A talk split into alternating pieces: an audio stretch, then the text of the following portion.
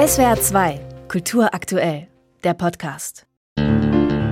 Alles ist in rot-blaues Licht getaucht. Von der Decke hängen überall große weiße Reifröcke, auch Krinolinen genannt, die dem Salon House of Crinoline den Namen geben. Willkommen im Salon,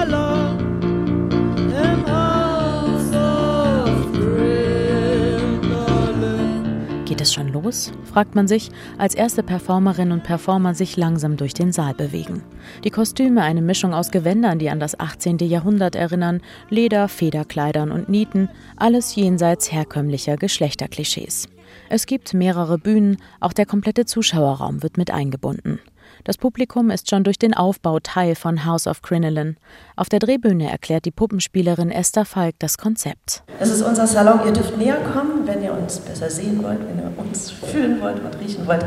Und ihr könnt einfach Abstand nehmen, wenn es euch zu viel wird. Das Kollektiv entwickelt eine Art Utopie unter der Überschrift Willkommen im Postpatriarchat. Was wir hier machen, ist eigentlich wie so eine Art Erinnerung an diese Salons indem wir uns daran erinnern, wie Misogonie, wie das Patriarchat funktioniert. Natürlich auch heute noch. Wir tun also nur so, als wäre es alles vorbei. Bunt, schrill, lustig, aber auch verstörend geht es zu. Bei Salon denkt man ja heute oft direkt an den Friseur. Und tatsächlich wird auch mit dieser Assoziation gespielt. In einer Ecke zwei Drehstühle, darüber zwei altmodische Trockenhauben, links klebt ein dickes M, an dem rechten Stuhl ein F. Liebe Zuschauende, wenn ihr ein F im Ausweis stehen habt, schaut doch mal, wie ihr da sitzt. Schlagt eure Beine übereinander. Nicht zu breit, lieber zierlich. Nicht, dass man euch unter den Rock schauen kann. Wenn ihr ein M im Ausweis habt, dann markiert doch mal euer Revier. Macht euch locker, der Raum gehört euch. Im Zentrum des Geschehens steht Sophie Albrecht, ein Name, der in Vergessenheit geraten ist. Sie war eine Zeitgenossin und Freundin Friedrich Schillers und zu ihrer Zeit erfolgreiche Schriftstellerin, Komponistin und bestbezahlte Schauspielerin Deutschlands. In ihren Salons empfing sie alle großen Namen der Zeit und sie setzte sich dabei für Gleichberechtigung und das Auflösen starrer Geschlechterrollen ein, erklärt Christian Müller vom Künstler- und Theaterkollektiv Citizen Kane. Die Idee für das äh, Stück House of Crinoline ist geboren worden, weil wir zwei Stücke gemacht haben mit Texten von E.T.H. Hoffmann, ähm, einem romantischen äh, Schriftsteller, und uns immer darüber aufgeregt haben, dass das nur so eine männliche Perspektive ist. Und wir dann sehr aktiv danach gesucht haben, was könnte eine weibliche Perspektive sein und dann mit Sophie Albrecht, eine Schriftstellerin aus dem 18. Jahrhundert, gefunden haben. Sophie Albrechts teils düstere Texte kommen zu Gehör.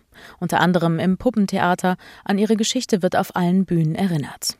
Wie kann es sein, dass Frauen wie Sophie Albrecht trotz ihres Erfolgs zu Lebzeiten später vergessen und verarmt allein verstarben und es nicht mal in die Geschichtsbücher schaffen, im Gegensatz zu ihren prominenten männlichen Zeitgenossen? Wie kann man so etwas heute verhindern, fragt sich Ida Lilium. Ich glaube, es ist wichtig, diese Stimmen auch in der Vergangenheit zu suchen, weil das nicht erst jetzt aufkommt. Dabei darf auch gelacht werden und gefeiert.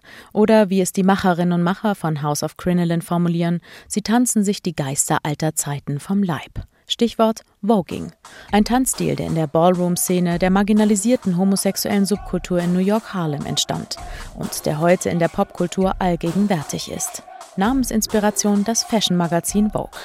Was das mit Sophie Albrecht zu tun hat, erklärt Choreografin Carrie Clay. Wir haben ja auch faszinierenderweise festgestellt, dass die Salons, die von Sophie Albrecht so geprägt worden sind, Safer Space waren. Und wir haben jetzt seit den 60er Jahren die Ballroom-Kultur, die genau so ein Safer Space ist.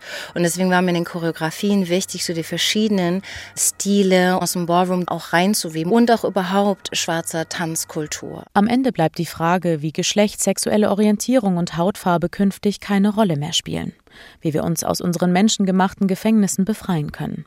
Im Stück repräsentiert durch die Krinolinen, Reifröcke, die an Gitterstäbe erinnern. Esther Falk hat eine ganz konkrete Hoffnung, mit welchem Gefühl das Publikum nach dem gemeinsamen Abend nach Hause gehen soll. Also eine große, große Hoffnung ist eigentlich eine Art Befreiung von patriarchalen Strukturen. Ich kann einfach durch die Stadt laufen, egal ob es Nacht ist. Ich kann mich frei bewegen, ich kann mich anziehen, wie ich möchte. Ich werde nicht sexualisiert. Dieses Gefühl für den Moment unseres Salons irgendwie herzustellen und vielleicht ab und zu wie so in der Erinnerung zurückgehen kann an diesen Moment oder dieses Gefühl von Befreiung. SWR 2 Kultur aktuell. überall, wo es Podcasts gibt.